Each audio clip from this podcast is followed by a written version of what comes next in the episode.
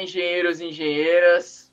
Está começando mais um episódio de Era uma Laranja, o podcast cítrico que te mostrará como é a vida depois de se formar na faculdade de engenharia. Então, para você que ainda não conhece a frase Opa, tem lagarto no algodão, o episódio de hoje será sobre carreira acadêmica. Nele trouxemos um convidado mais que especial, nosso eterno professor universitário e pesquisador, Júlio Dutra. Ele terá a oportunidade de nos mostrar um pouco mais sobre sua trajetória na vida acadêmica desde o começo até a FEI, onde trabalha atualmente. Além disso, contará também como essa escolha pode ser interessante para a sua vida. Sim, para você, nosso amado espectador, professor, por favor, dê um oi para a galera que com certeza não está se contendo de tanta emoção pela sua presença em nosso programa. A frase, para quem não entendeu, tem lagarto no algodão. E que a propósito anotamos em nosso caderno em uma de suas aulas, definitivamente inesquecíveis, é claro. Muito obrigado. Eu vou confessar que a intensa não é minha, é de autoria de um amigo meu da pós-graduação. Vou até citar o nome dele, Manuel Carreira Neto. Manuel ele fez mestrado na mesma época que eu fiz na Escola Politécnica da USP, e ele falava, Julinho, tem lagarto no algodão. E aí, é, isso, claro, a sentença já tem o seu significado próprio, e a gente herdou. Eu acabei obedecendo ao Manuel e sempre homenageando na sala de aula. A frase não é minha, não é original. A gente usa até hoje essa frase. E a gente sabe o que significa ter lagarta no algodão, né? Esse, problemas sérios. Claro que lá durante o curso, quando você está fazendo e você percebe que tem um problema lá que você não consegue encontrar a solução, ou a, o enunciado é um pouco ambíguo, como eu vi em um dos podcasts que vocês fizeram, aí você fica pensando, é lagarta no algodão, certeza. Ok, Júlio César Dutra, mas todo mundo me chama Júlio Dutra, né? Na verdade, na FEI, os alunos chamam, chamam de Dutra, né? utilizam o sobrenome Dutra. Na verdade, o meu sobrenome, que é, deveria ser Dutra, eu descobri aos 38 anos de idade com meu pai que ele retirou o sobrenome que era do pai dele. É, é Rompa. Na realidade, o sobrenome é Rompa. E eu me lembro, aos 38 anos de idade, quando eu fui a Descalvado, que é onde meu pai é, morava na época, ele voltou para lá. Eu estou conversando com ele lá no, na, numa praça, né, depois de ter almoçado, era dia dos pais, e aí eu olhei, mas pai, por que você tem pessoas da família que tem o sobrenome Rompa. Aí ele falou, não, era muito comprido o meu nome. Eu falei, como assim, pai? Não, quando eu vim para São Paulo, a pessoa lá falou que meu nome era muito comprido, então eu cortei. Mas o senhor cortou um sobrenome? Pois é, ele cortou. Lá em Descalvário, se você procurar a família Dutra, você vai encontrar família da, minha, da mãe do meu pai, a minha avó. Eu me confundo quando eu começo a falar sobre família, entra o tio da prima, eu já me perco. E o pai do meu pai, que era Rompa, aí ele simplesmente colocou Roberto Dutra e toda a família é Dutra. Então, essa é a primeira, primeira confissão. Esse tipo de informação você só estaria sabendo ouvir o nosso podcast. E eu, e eu descobri somente aos 38 anos de idade. Eu me senti enganado. Meu pai, meu, meu pai trouxe surpresas é, assim ao longo da vida. Aos 42, eu soube que o meu pai, na verdade, não tinha nascido em 1938. Ele tinha nascido em 1934. Aí eu perguntei, Peraí, pai, mas o senhor envelheceu aqui quatro anos nessa conversa. Aí ele falou que na época não se fazia a certidão de nascimento. Ele ah, fez quatro anos depois. Por isso que ele tinha nascido na mesma época, quer dizer, no mesmo ano que o outro irmão dele, que era o Rafael. Aí eu perguntei, mas é gêmeo? Vocês são gêmeos? Ele falou, não, é que eu nasci antes. Mas o senhor não nasceu em 38? Não, em 34. Ele era quatro anos mais velho naquele diálogo que eu descobri logo depois. 42 aos 42 anos. Esse é o meu pai. O meu pai é aquele que, se precisar de. Se ele precisar de um gelo e não tiver geladeira, mas o vizinho tem uma geladeira, ele vai até o vizinho e pede o gelo. O que não está errado. Vou contar mais uma do meu pai que eu, eu um dia eu estava dirigindo, tal, levando meu pai até um lugar lá que ele queria ir. Eu perguntei, pai, por que você nunca comprou um carro? Aí ele disse, porque eu posso ir de ônibus. Aí eu entendo, mas e se o senhor tiver pressa? Aí eu pego o trem. Extremamente pragmático. nunca teve um carro na vida, nunca quis ter um carro, né? Pessoa bastante simples. Sim. Então, Como sempre, você poderá contar com a presença de Pedro, quem vos fala, seu queridíssimo vídeo, seu ilustríssimo escritor de introduções finais e, bom, é claro, como sempre, nosso grande editor. E a você que nos escuta, seja muito bem-vindo. Nós esperamos que, como sempre, você saia melhor do que entrou, seja por uma informação boa ou por umas risadas inúteis. Vem com a gente, vamos começar.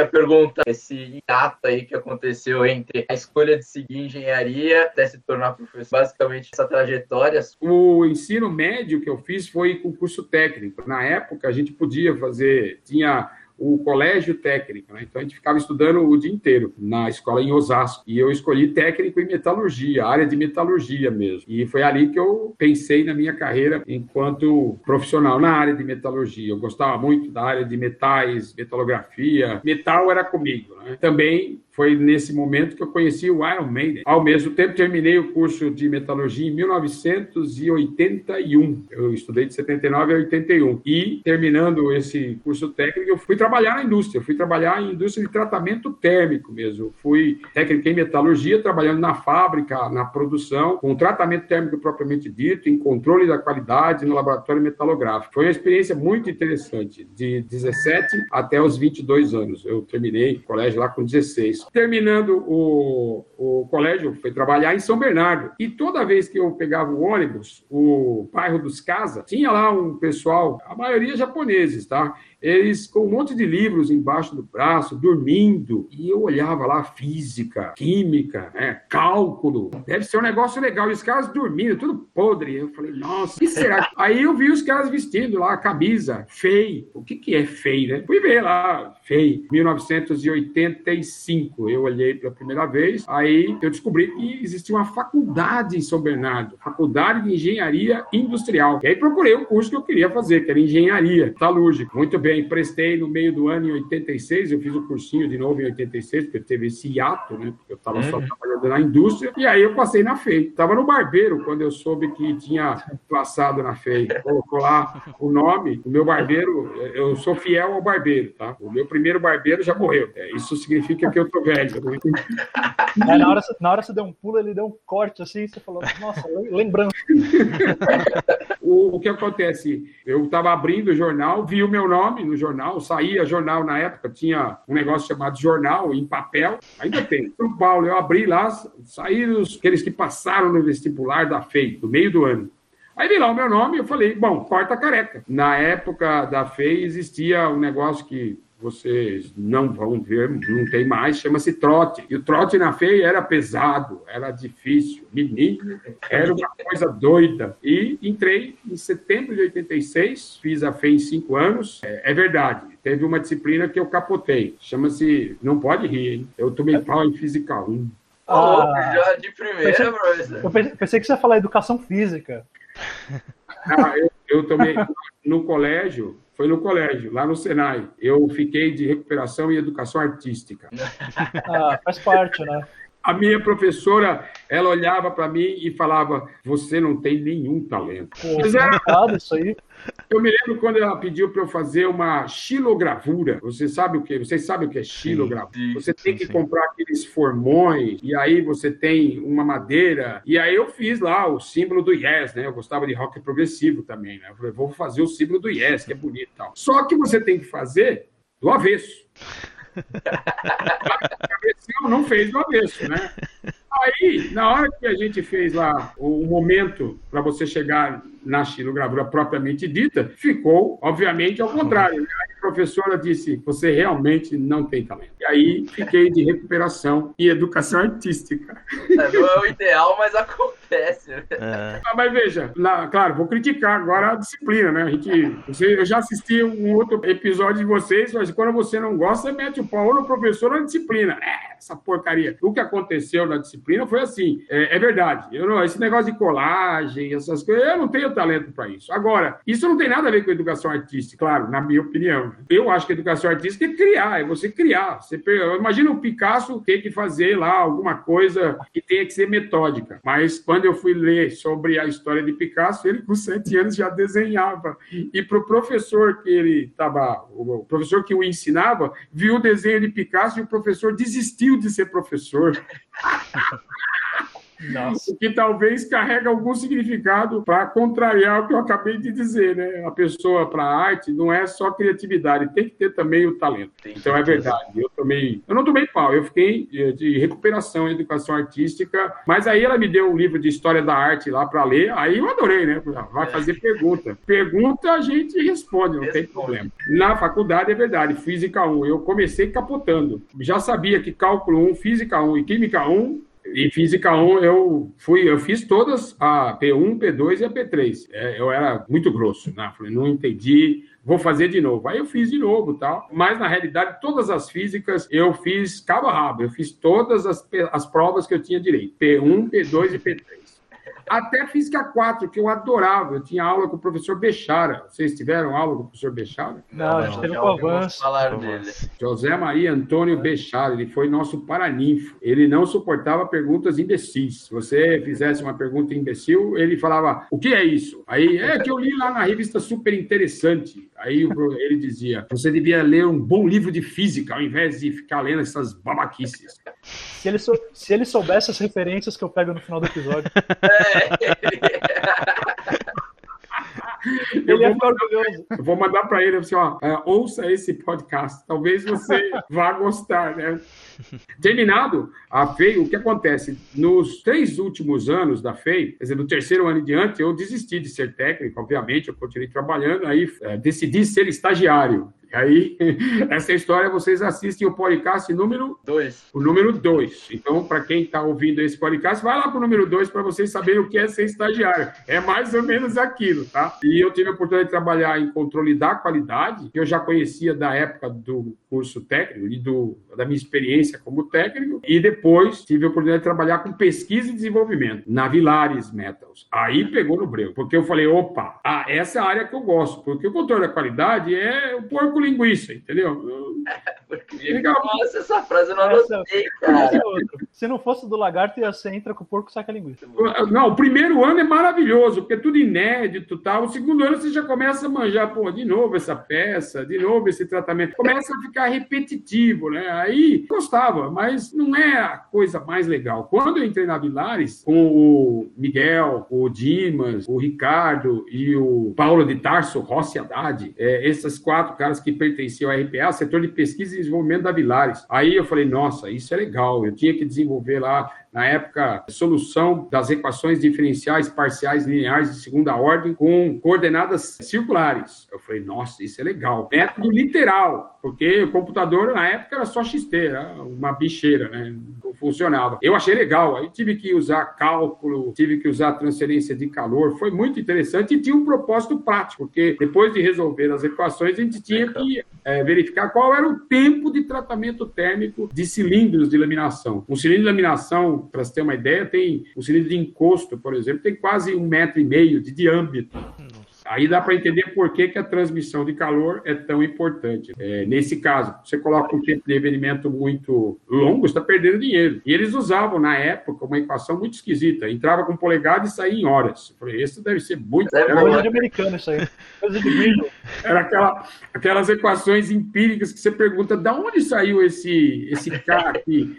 Aí o cara, que K? Aí eu falei, nossa. É... Mas aí é, foi uma boa oportunidade e, porque trabalhei em pesquisa e desenvolvimento, eu pensei, nossa, essa é a área que eu gosto, porque eu vou trabalhar com coisas inéditas. Terminando a FEI, o décimo semestre, eu tive a oportunidade de prestar a prova da Poli, fui lá prestar é, o exame de pós-graduação. Ainda não tinha feito a P2 do décimo, hein? Vocês reclamam lá, não, TCC, não sei o quê. A gente também tinha lá projeto de fábrica, não sei o quê. Eu fui me aventurar, falei, ah, não, vou fazer um mestrado na Poli. Aí, antes de terminar a P2, eu fiz a prova, fiz as P2, passei lá na Poli, e fui lá me matricular na Poli. Aí tomei um tapa na cara. Os caras falaram, mas você ainda não se formou? Eu falei, mas eu já fiz a P2, eu já passei, tá aqui o histórico escolar. Eu falei, não, mas você precisa do diploma, caso de conclusão. Aí eu fui até a FEI, pedi lá um apressamento né, do diploma ou do certificado de conclusão, a Poli aceitou, e estava eu lá em 91, depois terminei em junho de 91. Aliás, estamos fazendo 30 anos de formado. Estou fazendo Caramba. Parabéns, professor. comendo grama. e aí fui para a Poli e consegui a Mercedes-Benz. Então, Meu que- mestrado foi financiado pela Mercedes. Essa história a gente, acho que eu vi um pedacinho na aula até, hein, da Mercedes. É, da Mercedes foi muito engraçado, porque quando eu estava no terceiro ano, eu tentei fazer o estágio na Mercedes. O chefe de lá chamava-se Kessler, alemão, né? É, alemão. Eu trabalhei com austríaco, com alemão, com sueco. Eu, pessoa mais. É, é é verdade que alemão, na hora que ele fala com você, ele já fala gritando assim? é- Veja, você vai se acostumar, você se acostuma com o alemão. Claro, isso é estereótipo, mas se você conversar com um alemão, por exemplo, se você estiver na Alemanha e o sinal estiver vermelho à meia-noite, ele vai parar. Não tem esse negócio de mais ou menos, não. Ele para. E aí eu lembro de um amigo meu é, lá da Mercedes que foi para a Alemanha e aconteceu isso com ele. Aí ele pediu pro alemão, pô, cruza o vermelho aí, pô. Ele falou, não, não pode, porque tá vermelho. Aí ele disse, mas ninguém tá vendo. Aí o alemão respondeu, mas tá vermelho. É assim Aí ele falou, mas você Cara- não entende. Aí o alemão disse, nós somos exemplos para as crianças. E aí esse amigo meu disse, mas é meia-noite. O cara é ultra pragmático, né? Tal- Talvez isso diga mais sobre o brasileiro do que sobre o alemão. O mas alemão. Não vamos julgar. A história, essa história é verdadeira. O alemão é assim, quando ele fala A, ele quer dizer Veja, eles não se importam se, por exemplo, alguém não gosta de fulano, mas esse fulano pode ser, por exemplo, o filho do A não gosta do filho do B. Mas A conversa com B, sem problema nenhum, ainda que saiba que o outro não gosta. Eles lidam muito bem com isso. Eu acho essa parte admirável. São extremamente objetivos. Talvez caia no estereótipo, mas eu gostei muito de trabalhar com austríaco e com alemão. O sueco foi um pouco estranho. Ele falava para mim: Eu não entendo o que você fala. Você fala muito rápido. Aí é difícil a gente falar devagar, né? Se a gente começa a falar devagar, aí a pessoa pensa que, pô. É, você tá me sacaneando, né? Falta um parafuso aí. Então é um problema. Ele fala: Você fala muito difícil, eu não entendo. Mas tudo bem. Terminar o mestrado foi pela Mercedes-Benz, foi uma excelente oportunidade junto com a Poli, né, no contrato. Terminou o mestrado, aí eu recebi oferta de emprego, confesso que recebi ofertas de emprego na Vilares, é, mas aí eu já tinha sido pego pelo bichinho do, da pesquisa, do desenvolvimento, que é tudo sempre inédito, né? É, essa é a parte legal, né? Você não tem a mínima ideia de como vai começar e nem de como vai terminar. Verdade. Tudo bem. Se você não gosta muito de coisas assim, melhor você não partir para pesquisa e desenvolvimento. Claro, a gente tem uma ideia de como vai começar, tem uma ideia do problema, mas isso não significa que o problema está muito bem delineado. Ele tem várias limitações. Você começa a pesquisar e aí você percebe que tem um problema, aí você resolve, aí aparecem dois, aí você resolve, aparecem três. Às vezes você resolve todos, aí você pensa agora acabou, não, não acabou, porque você esqueceu de ver um determinado ponto, porque você sempre submete a apreciação para os seus pares, né? O Mané que eu mencionei era uma das pessoas que eu mais dialogava, né? Olha, eu estou fazendo tal coisa, tal. Aí ele crítico, né? Todo mundo lá do mestrado e do doutorado, essas pessoas são extremamente críticas. É cachorro comendo cachorro, tá? E aí ele falava, é, mas você está esquecendo de ver o ponto é, C aqui dessa curva aí, C é verdade. Só que esses diálogos aconteciam no café, imagina. Então, era aqueles altos paus, né? Não, que Gladman falou não sei o quê. Aí o outro, não, foi o Rios que mencionou na teoria dele, que publicou no Philosophical, Philosophical Magazine. O pessoal você- gostava de tomar café frio, então, né? durante o doutorado a gente tinha isso, né? De você pesquisar, de você trabalhar. Eu acabei fazendo o doutorado logo depois do mestrado. E em 98, terminei o mestrado em 97, o doutorado em 97. Em 98 eu fui convidado para trabalhar na FEI. E aí é isso, né? Desde É 98. hoje lá. Caraca. Então quer dizer que antes você olhava o pessoal lá, né, que você olhava eles com a camisa escrito feio, meio. Quando eu pegava o ônibus, né? É, você É. olhava pra essa galera aí você, entrou ali. Pô, o, o cara, o cara tá estudando física, cara. Falei, nossa, esse é. negócio é legal. Eu gostava de física, e gostava, gostava, não gosto ainda, né? Cálculo, cálculo me chamava atenção. Pô, matemática, você quer uma língua mais bonita que a matemática? É, o engenheiro é assim, né? O cara olha uma equação e fala, entendi! Sabe o que é ver beleza na equação? Eu não. Você colocar n lambda igual a 2D sendo teta, você fala, nossa, isso é tudo. E, e depois eu assisti um episódio na, na BBC sobre The Beauty of Equation. É, ele fala sobre a beleza das equações e ele mostra, claro, outras equações importantes. Uma delas é a gente viu na aula que o S é igual a KLN de W fatorial, é, da entropia. Eu, eu, eu, lembro uma vez, professor, que eu estava eu, eu acho que era inclusive essa aula que você começou a falar dessa equação e você tava com um brilho assim, você falou: Meu, essa equação aqui, ela traduz boa parte do que é o nosso mundo tal. Aí eu fiquei olhando assim e falei: Eu acho que eu não tenho dimensão do que, que ele tá falando, assim, exatamente. eu, mas você tava falando de um jeito assim que eu, eu só fiquei olhando e falei: Caramba, que coisa interessante, assim, mas. Sabe quando você se admira, mas não tem exatamente a dimensão é o que o, artigo, o nome do artigo, né? The Beauty of Equation. É, a beleza. é uma dimensão que muitas vezes as pessoas não têm a ideia do quanto isso engloba e tudo mais. E acho que essa é uma das coisas que, que te fascina de uma maneira enorme aí na sua trajetória. Porque você percebe a aventura do ser humano. Assim, o, o cara que propôs, tudo bem, é verdade. Você vai falar assim, ah, alguém que está ouvindo o podcast, é, mas esse cara que propôs essa equação, ele se matou. Mas esse é um outro, uma outra questão. Eu acho que poucas pessoas sabem disso, viu? Na verdade. agora, agora que eles sabem, eles vão falar, puta, não quero mais saber. Pô, o cara explicou o que é entropia. Todo mundo se enrolando lá, tentando explicar. O cara foi lá e explicou. É, é duro. E na lápide dele tá lá a equação. Caramba. Caramba. Quer dizer, é uma equação importante. O pessoal disse, agora eu entendi. O cara foi lá, ele matou a cobra e mostrou o pau, é isso? É, é minha também, claro. Essa é mais comum. Mas foi isso, basicamente, né? Todo mundo se perdendo na termodinâmica, o cara foi lá e colocou a equação, aí os caras, entendi, tá bom. Até agora você falou bastante, né, sobre a sua trajetória, da vida acadêmica e tudo mais. Se a gente pudesse sintetizar para quem está ouvindo, o que, que, é? Será que a gente conseguiria sintetizar basicamente é, em lecionar e pesquisa? Como você iria descrever isso? Duas coisas que eu acho que acontecem na vida acadêmica. Um, você gostar de alunos, do colocar, meter fogo nos alunos, né? Fazer os caras vibrarem, porque é, senão, você não é para a vida acadêmica. E a segunda, trabalhar com coisas inéditas.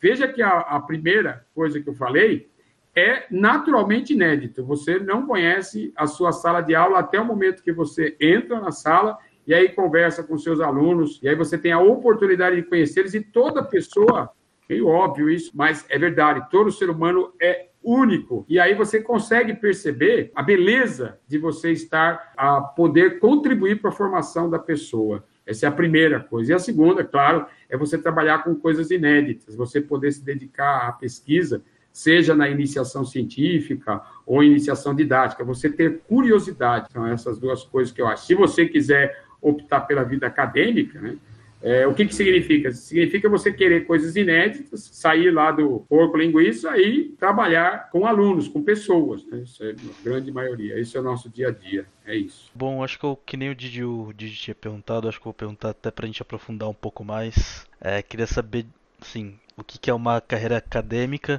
e quais são as possibilidades que você vê de trabalho dentro dessa, dentro dessa carreira. Quando você opta por ela, né? Sim, sim. Se você optar pela carreira acadêmica no Brasil, você fatalmente ou vai ficar no instituto de pesquisa ou numa universidade a lecionar e trabalhar com pesquisa. Agora, o que tem acontecido? Nós temos vários engenheiros formados que fizeram mestrado no Brasil, aí eles vão para o exterior, eles vão fazer doutorado no exterior ou fazem o doutorado no Brasil. E o que acontece? Existem várias oportunidades para você trabalhar em outros países. Eu vou citar alguns: Austrália, é, Inglaterra, País de Gales, Irlanda, Escócia, Estados Unidos, Canadá, que tem vagas para esses doutores. Né? Então, não vai trabalhar só com pesquisa, não. Eles vão trabalhar com o que a gente chama de alta tecnologia. Então, há muita oferta e, claro, um salário muito bom para esses que são doutores. No Brasil, nós ainda temos alguns obstáculos que acontecem se você, por exemplo, de posse do doutorado ir para uma indústria, a menos que ela tenha pesquisa e desenvolvimento, como, por exemplo, a Mercedes-Benz. Né? Ela tem a área de pesquisa e desenvolvimento e tem vários doutores. Volkswagen também tem. Então,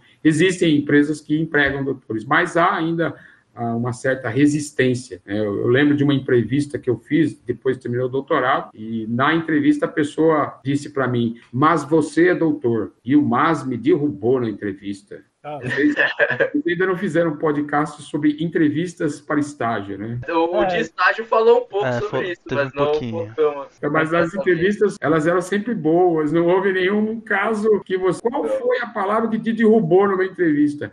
A que me derrubou foi o mas. Eu olhei para o diretor, a entrevista era em Espírito Santo. Eu olhei para o diretor e pensei, eu não consegui responder a pergunta. Ele falou, mas você é doutor. Eu falei, e agora? O que, que eu falo? Né? Peço desculpas. Desculpa, eu sou doutor, mas é, não queria ser, foi sem querer, né? É, eu percebi, acho que eu tomei pau, né?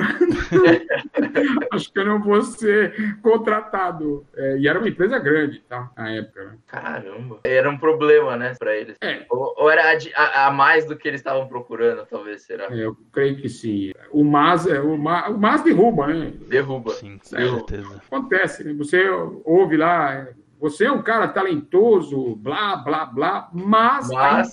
e aí você sabe que, no, que o mas é, ele vai fazer oposição à sentença anterior, então... É, não importa muito o que veio antes. O, mais importante é o que vem depois do mais. A gente se prepara mais para o negativo, né? A gente uhum. extremamente reativo no negativo e na parte positiva você talvez nem esteja ouvindo, mas quando ele falou mas todo mundo presta atenção, né? É o famoso entretanto do juiz. Ele está lá falando, entretanto, ele diz, opa, agora vem. É joga, assim tudo, joga tudo que veio antes fora. É. Professor, eu, eu, lembro que você comentou sobre a Mercedes e depois que você aceitou a proposta na FEI, mas o que, que te fez brilhar os olhos para seguir na carreira acadêmica? Porque eu lembro de você comentar em aula que chegou um ponto em que a insatisfação de entrar com o porco e sair com a linguiça é, foi, foi tomando conta né, do seu dia a dia. Quando você tomou a decisão de seguir com a carreira acadêmica, parece que foi uma virada de águas, assim, virada de chave. Eu lembro um pouco sobre isso, você ter comentado isso tal. Eu sabia que eh, se eu decidisse para a carreira acadêmica, eu estava pegando uma estrada que não era das mais simpáticas, né? É uma estrada cheia de buracos, sem pedregulho. Você vai para uma outra instituição. Eu saí da FEI e fui para a Poli, né? É outro ambiente, é totalmente diferente. E, claro, você tem que se adaptar. O ser humano é flexível, a gente se adapta. Mas ali eu é, sabia que era uma área que tinha esses aspectos positivos, mas há aspectos negativos. A bolsa do mestrado, a da Mercedes era muito boa, a do doutorado era muito, era um horror. É R$ 1.080 uma bolsa de doutorado na época né, em 94. Se, se aquele que está ouvindo o podcast fala, nossa, o cara vai fazer doutorado para ganhar mil reais, mil e oitenta reais, não, aumentou, deve um pouquinho maior, vai, digamos Sim. assim. Então você precisa sobreviver com esse valor, né? É, não é muito fácil. E você então, já está tá mais velho, né? Então você está dizendo sim. que, é, de certa forma, não dá para cogitar ter uma, uma carreira em paralelo e ao mesmo tempo fazer o doutorado é uma coisa que realmente precisa parar e fazer. Eu acho possível, sim. Eu já tive amigos que fizeram doutorado, só que eles não é, demoraram três anos para fazer, para conseguir é, terminar o doutorado, escrever a tese, defender a tese. Mas não é o mais comum. Se você perguntar qual é a situação ideal, é você se dedicar ao doutorado mesmo, fazer doutorado. E tem muito daquele é, que a gente pode dizer é, do perfil da pessoa. Né? Se você gosta de ler bastante, gosta de pesquisar, trabalhar com coisas inéditas, ir para o laboratório, voltar, é, ser perseverante, porque vai dar errado, entendeu? É, é, a lei de Murphy vale o tempo inteiro também na pesquisa. Eu sei que deve valer para vocês no trabalho, no dia a dia, vale na escola, pois é, vale também na pesquisa. Se tem uma coisa para dar errado, ela vai dar errado. Pode, dar. Na poli, eu tinha alguns tratamentos térmicos que duravam é, horas, né? 36 horas, 72 horas. Adivinha o que acontecia? Você ligava o forno, deixava lá 1.200 graus Celsius, vamos deixar lá o tempo de 72 horas. Só que era quinta-feira. Quando você chega no dia de manhã, sexta-feira, acabou a energia elétrica. O forno desligava, desarmava e aí você perdeu. Nossa senhora. Deu 24 horas. Perdeu. Caramba. Essa é uma das coisas que acontece. É, optar pela carreira acadêmica no Brasil é optar pelo, por ser bolsista. Né? Agora, imagina é, a seguinte situação: 31 anos e você vai. É, claro, eu ia re, retomar o meu trabalho, né? Porque antes eu era técnico metalurgista, tinha lá uma carreira como técnico, mas eu era, ela não me deixava feliz. Eu olhava aqueles caras lá no ônibus, né, dormindo, tal, babando, estudando física e cálculo, eu falei, hum, acho que essa coisa aí deve ser legal, né? E aí fui para a FEI. Aí falei, não, optei pela carreira acadêmica, terminando a FEI, pesquisa e desenvolvimento, pô, esse negócio é legal. Aparece, sabe? Essas coisas aparecem na sua vida. Aí você fala, poxa, alguns chamam que é destino, tal. Eu não acredito. Eu acredito que, olha, é uma das várias oportunidades. Aliás, eu vou parabenizá-los, porque uma coisa que vocês estão fazendo, que é muito legal, é vocês mostrarem que o engenheiro não tem apenas aquela competência técnica, olha, ele é um tecnicista, ele é metódico. Não, maneira que nós utilizamos para tecer nossos raciocínios, etc. Mas isso não quer dizer, em absoluto, que nós não tenhamos talento para artes. Agora vamos falar, é, Júlio, mas você tomou pó em educação artística. é, esse exemplo foi meio. Tem lagarto, é. tem lagarto no aí. Mas o que eu fazendo é arte. É, você vai, ah, não, é jornalismo também. Pois é, mas é a área de humanas. Eu adoro a área de humanas, eu adoro línguas, eu adoro inglês, adoro. Eu estudei muito tempo inglês, adoro a língua inglesa, a cultura inglesa. É, seria muito limitado para nós, como seres humanos. Ah, não, eu sou engenheiro, então eu penso desse. Não! Você é engenheiro, mas pode também ser jornalista, ser podcaster, ser youtuber. Você pode ser o que você quiser. E isso significa que é louvável de eu ouvir, nossa, é feiano, os caras gravando podcast. Eu vou ouvir, pô. Faz parte do, do clubinho, né? É. Não, fosse um jornalista fazendo um podcast, eu entendi, ia ter lá uma pauta, já percebi, vocês têm pauta, tem o roteiro, tem lá a minutagem, coisa sofisticada. Quer dizer, eu, como ouvinte, vou falar que é sofisticado, né? Tem início, meio e fim, mas esse, é, essa coisa de você tentar é, trabalhar com outras áreas além daquela que vocês já estão, que é de engenharia, entendeu? Não, e de uma certa forma mostrar essa realidade, essas possibilidades para outras pessoas. Não é porque é engenheiro que é bitoladinho e não, e não pode explorar. Putz, a gente tem tantas áreas que a gente pode atuar. Se a gente conseguir mostrar um pouquinho, toda vez que a gente gravar um episódio, acho que já tá valendo. E, e que alguém se interesse por isso e fale, poxa, da mesma forma que você olhou pro pessoal no ônibus com o livro de física, alguém fale, caraca, eu acho que eu gosto disso aí, entendeu? E ir atrás, né? Encarar cinco anos de FEI, encarar cinco anos de uma faculdade de engenharia que a gente sabe que não é tranquilo, e ir em busca do, do que sente que faz sentido para a vida, né? Então, acho que já tá valendo. Bom, isso de da gente não, é, não ser só, assim, pitolado, só engenheiro, a gente comentou um pouco também no último episódio, né? Sim. Quando a gente tá gravando aqui agora ainda não saiu, mas é. para você que tá escutando nesse momento, escutem o último episódio sobre os, os nossos hobbies. Hobbies construtivos. É. Que a gente comenta um pouco também como engenharia dá uma visão diferente pra gente em outras coisas e como que a engenharia também ajudou, pelo menos para mim um pouco, ajudou nesses nesses hobbies e tudo mais. É, esse negócio que o professor estava comentando, né? De ver o pessoal lá no ônibus babando. Ó, você que tá ouvindo não pode reclamar, hein? A gente falou já sobre startup, falou já sobre empresa de tecnologia, um monte de coisa aí. Alguma delas vai ser o seu cara babando no ônibus, entendeu? Uma delas, uma hora a gente vai acertar e você vai cair assim, tomar uma rasteira, vai ser esse negócio que você vai fazer. Vindo do Era uma laranja, claro. Logicamente. logicamente. Laranja aleatória. Aleatória, total, professor. Total. E... É que tem um filme também, né? Clássico, né? Ah, sim, também tem o filme do Laranja Mecânica. O filme Laranja Mecânica eu assisti no cinema. Nossa. Você não tem noção. Eu assisti o Laranja Mecânica e assisti o 2001 Odisseia no Espaço. Esse é mais viagem ainda, né? É, mais. O Laranja Mecânica, ele tem um, uma parte assim que nos chocou na época. Ele é violento porque o Stanley Kubrick colocou Singing in the Rain acoplado a um ato violento. Singing in the Rain é, uhum. pertence a outra, outro filme que é um musical de uhum. Fred Astaire cantando na chuva. É uma, um momento belíssimo do cinema. Né?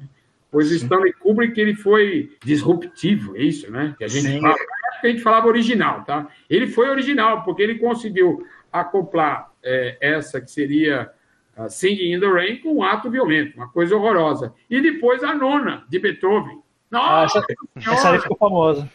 Olha o que o cara fez. É. Nona de Beethoven com a macarronada. É, é, Ia se tornar um clássico, entendeu? Tinha que ser o Stanley Kubrick. Você assistiu, eu assisti, eu fiquei chocado. Né? Eu assisti- É, praticamente o que a gente faz aqui nesse podcast, né? É a mesma coisa. Disruptivos totalmente. É isso, tem que ser. nos- Veja, é, quanto mais originais vocês conseguirem ser, e acho que ah, o fato de já serem feianos, vamos puxar a sardinha para o nosso lado, vai. O Ah, fato é. de serem feianos já os torna naturalmente originais. Pô, É, feiano, minimamente. feiano, né? Você coloca feio, vírgula, é tudo ou nada. Ô, louco, aí sim. Anotou aí? Essa daí, Essa já tô anotado. essa, ó, para você que nos escuta, mais uma pro caderninho. Essa aqui tudo bem, mas normalmente são só as minhas frases no final.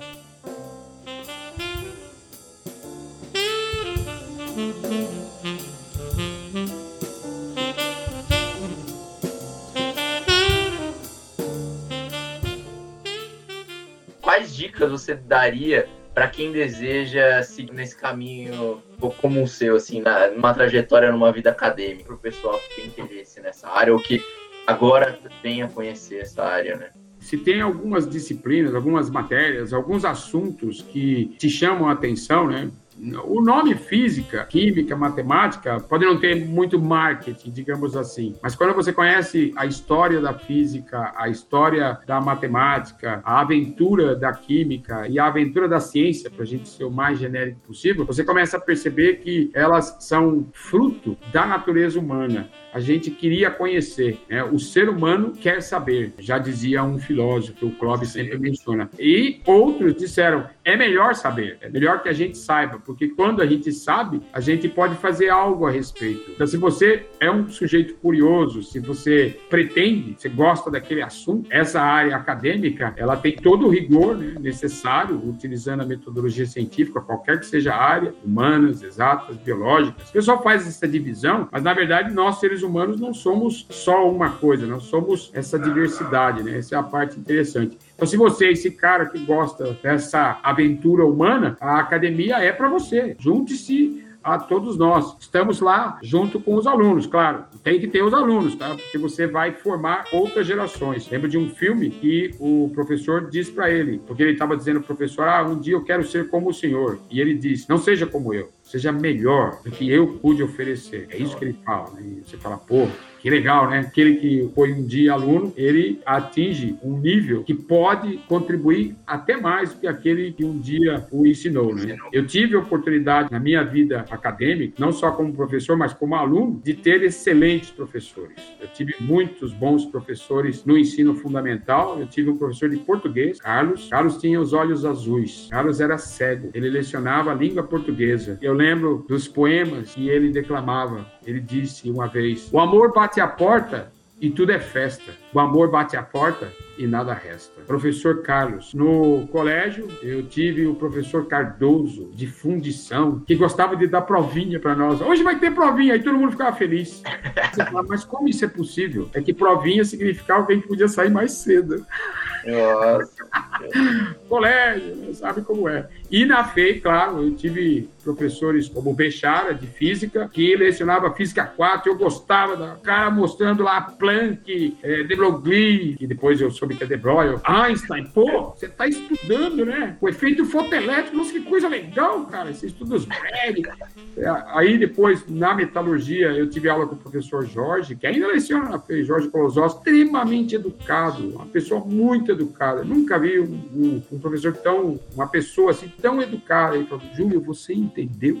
professor, não. Ah, eu vou explicar então de outro modo. Vamos lá. Que legal. É, e na Poli, claro, o professor Ferdinando Luiz Cavalante, o professor Hélio Goldenstein, o professor Padilha, Ciro Tacano, tem um monte de professores. Isso é um privilégio que a gente tem, né? De ter excelentes professores, ter tido essa oportunidade e fazer com que você fale, pô, essa área é legal. Claro, você vai falar, ah, mas vocês não teve nenhum professor que não foi lá muito agradável? Teve. Só que aí eu sabia que tinha o livro. Não entendeu? Pega o livro, cara. O livro é, é que o, o, livro ele é um professor que já tem respostas prontas, né? Se você fizer alguma pergunta que não tem resposta no livro, você vai ter que procurar outro livro, certo? Esse é, é o problema do livro, né? Enquanto um professor não, você pergunta, ele pode falar, eu não sei, mas eu vou procurar a resposta. Ou então, ótimo, eu não sei e por isso vamos fazer uma pesquisa nesse assunto. Você quer coisa mais legal? Se você perguntar para o livro, ele não responde, né? Mas nos momentos que eu não tive lá muita felicidade com a, o professor, eu olhava para a disciplina e falava, talvez essa disciplina seja legal, vou pegar um livro. E aí você lia o livro e você fala, ah,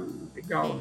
Uma vez eu escutei do, do, do Clóvis que ele falou que é ser um professor qual a função de um professor. E aí ele comenta que a ideia é explicar algo complexo de uma maneira muito mais simples, né? E aí, pegando o gancho, eu lembro de uma das suas aulas, uma várias, né? Em que você estava explicando lá materiais metálicos, aí de repente você falava, então, imagina um sanduíche de gelé, manteiga de amendoim.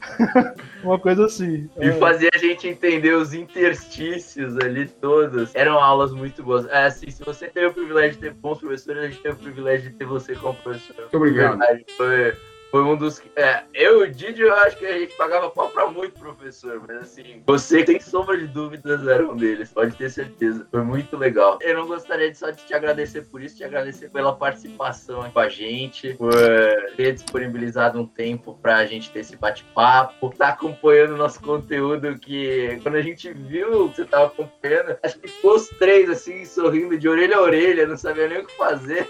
Eu vou continuar acompanhando. E Oh, por favor. assuntos lá que vocês estão, é, que chamam a atenção. Por isso que eu acho que vocês devem continuar, tá? Ah, tem poucos, calma. É, quando a coisa entrar na, na curva exponencial, aí vocês vão falar, pô. É, então, é bem isso. A gente está num processo, né? A gente já comentou isso em outros episódios. E não tem problema com os números que a gente está vendo agora, porque só da gente já ter tirado a ideia do papel, acho que é, já é a maior vitória. Sim, sim. E não, e isso também, os números não são nem o mais importante. Se a gente fizer a diferença para uma pessoa que seja, pra gente já, já valeu a pena. Pelo menos eu vejo assim. E vocês estão falando da feia, né? É. Você vai ficar velho e você vai falar assim, eu sou feiano. Né? Eu tenho um grupo de WhatsApp de 30 anos, todos feianos. Eles ficam fazendo chacota lá com o Palmeiras, né? Porque houve uma ocorrência que não pode ser, não pode ser temporal, né? senão vai dar, vai dar bode. Mas eu, eu fiquei quieto, falei, não vou entrar nesse esse rolo, porque eu sei que tem gente do outro lado que fica tirando sal, tá? Não, não vou entrar no diálogo, senão eu vou tomar bordoada também, né? Sim. Tudo bem. Mas é isso. E muito obrigado pela participação, de verdade. Agradecer novamente. Pedir para, se você puder deixar algum contato para quem quiser te procurar. A gente sabe que é, a agenda talvez seja meio corrida com as aulas, tudo, mas que você é bem disponível e acessível para nós, principalmente os alunos. Agradecer por isso. Além de deixar seu, seu um contato para se alguém quiser tirar alguma dúvida.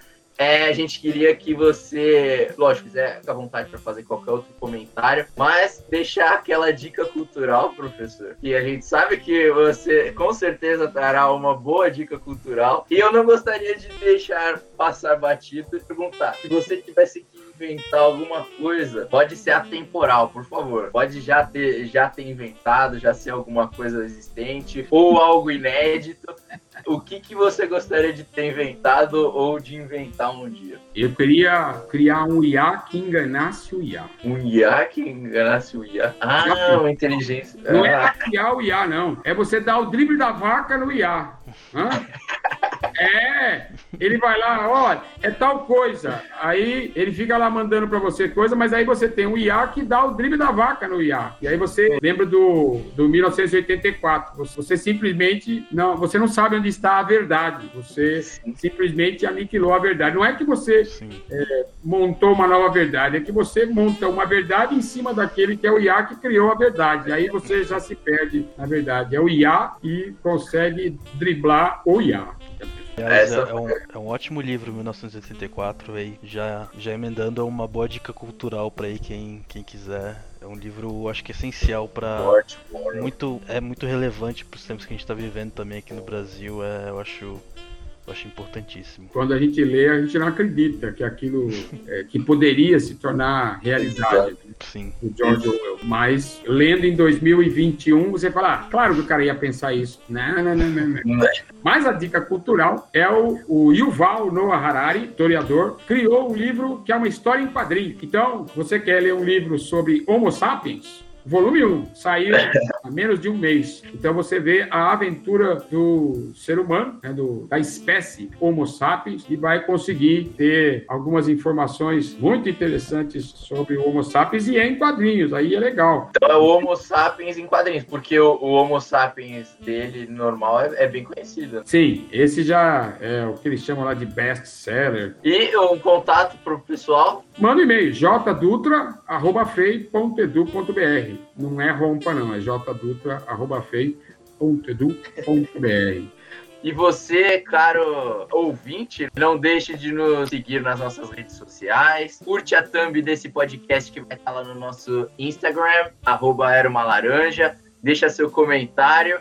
Hashtag tem, la, tem lagarto no algodão, né? Deixa um comentário também falando que você gostaria ouvir aqui no nosso podcast. Se você está nos ouvindo pelo Spotify, segue a gente aí no botãozinho aí do lado. Se for pelo YouTube, se inscreve aí no nosso canal, deixa um like, não deixa de comentar aí também. Se for pelo Apple Podcast, deixa cinco estrelas que ajuda pra caramba. Nós também estamos no Facebook e no LinkedIn com Era uma Laranja. Também não deixa de seguir a gente no Instagram do John Pessoal, arroba JPTrilho do Dito, DRC e o meu, Pedro Pemano. Fiquem à vontade para entrar em contato se vocês quiserem deixar uma dúvida ou uma ideia. Nós estamos à disposição. E agora, né, aquele momento já pouco conhecido já no podcast, Menino Didio vai trazer os momentos finais.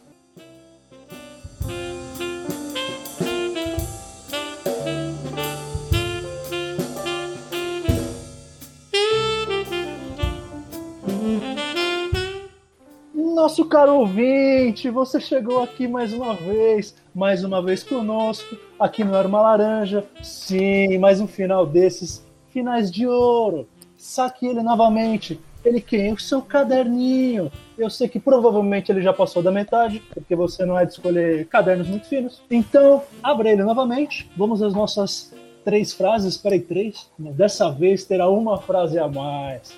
E agora dentre essas quatro frases, só uma é verdadeira, ou mais. Aí é uma questão sua, assim. Você que vai ter que decidir na sua mente, na sua casa, enquanto estiver tomando banho. A primeira é que, se as doenças do coração, o cancro e diabetes forem erradicados, a expectativa de vida do homem seria de 99,2 anos. Basicamente, todos de Okinawa não tem nenhuma dessa doença, nenhuma dessas doenças. o, a, lá não existe ataque do coração. Então fica a informação aí para você. A é, segunda... se, se, o Covid for erradicado também, dá para aumentar esse número. a segunda frase é que moscas domésticas. Então, aquela mosca lá em que você está tomando banho, vê ela ali naquele cantinho da parede, sabe aquela lá? Então, vivem apenas duas semanas. Então, se você acorda todo dia e vê aquela mosca ali no cantinho quando você está escovando os dentes, já viu uma semana, a próxima ela já não vai mais estar tá ali.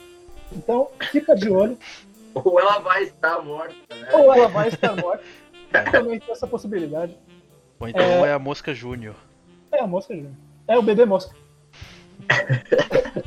e a terceira frase é que 90% dos taxistas de Nova York são imigrantes recentes.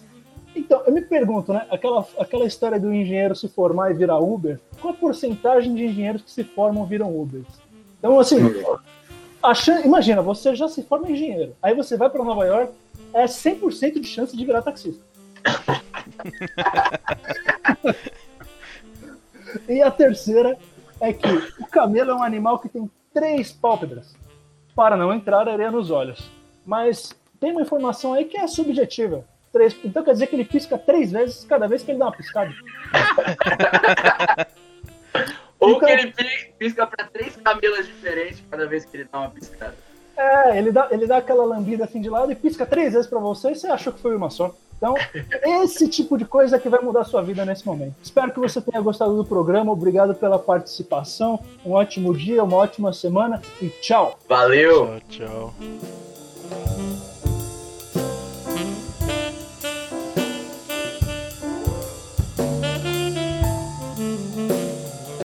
Meu barbeiro, ele lembrava, ele tinha o apelido de Castilho, que ele era um jogador do Santos tal, e ele gostava de falar sobre futebol. E como eu sou São Paulino e ele é Santista, era um papo que não tinha problema nenhum, não tinha nenhum confronto, né? Porque quem é que não gosta do Santos por conta da história do Santos, né? E quem é que não gosta de São Paulo se você for Santista, né? Claro que outros times você teria com diálogos que não seriam lá muito simpáticos. Né? Pode ser que alguém agora já desligue e fale, ah, é, não vou conversar, não vou querer ouvir esse cara, porque ele é São Paulo. De todo Esse- modo, Esse pedaço a gente corta e deixa no final do episódio. não tem problema. é verdade, você pode fazer o making off lá. É. É, agora, eu vou te, agora eu vou te dar uma notícia que você vai ficar surpreso. Hum, É, o Pedro precisa terminar a introdução. Então, devidamente apro- apresentado aí, né, professor? Nossa, essa foi a introdução. Não, foi uma baita apresentação, poxa. Já pu- puxou quase toda a sua capivara desde descalvado, pô. Então, tamo bem. É, desculpa ter te cortado, professor, mas é que o, o John tava exatamente com essas perguntas programadas para você e o dia já tá emendando, que é uma ansiedade absurda. Você devia ter cortado, você, Júlio, corta. Não, não, Não, problema não. não. O cara, breve introdução, virou uma bíblia. Não, mas ficou boa, ficou boa. Sim, professor. sim.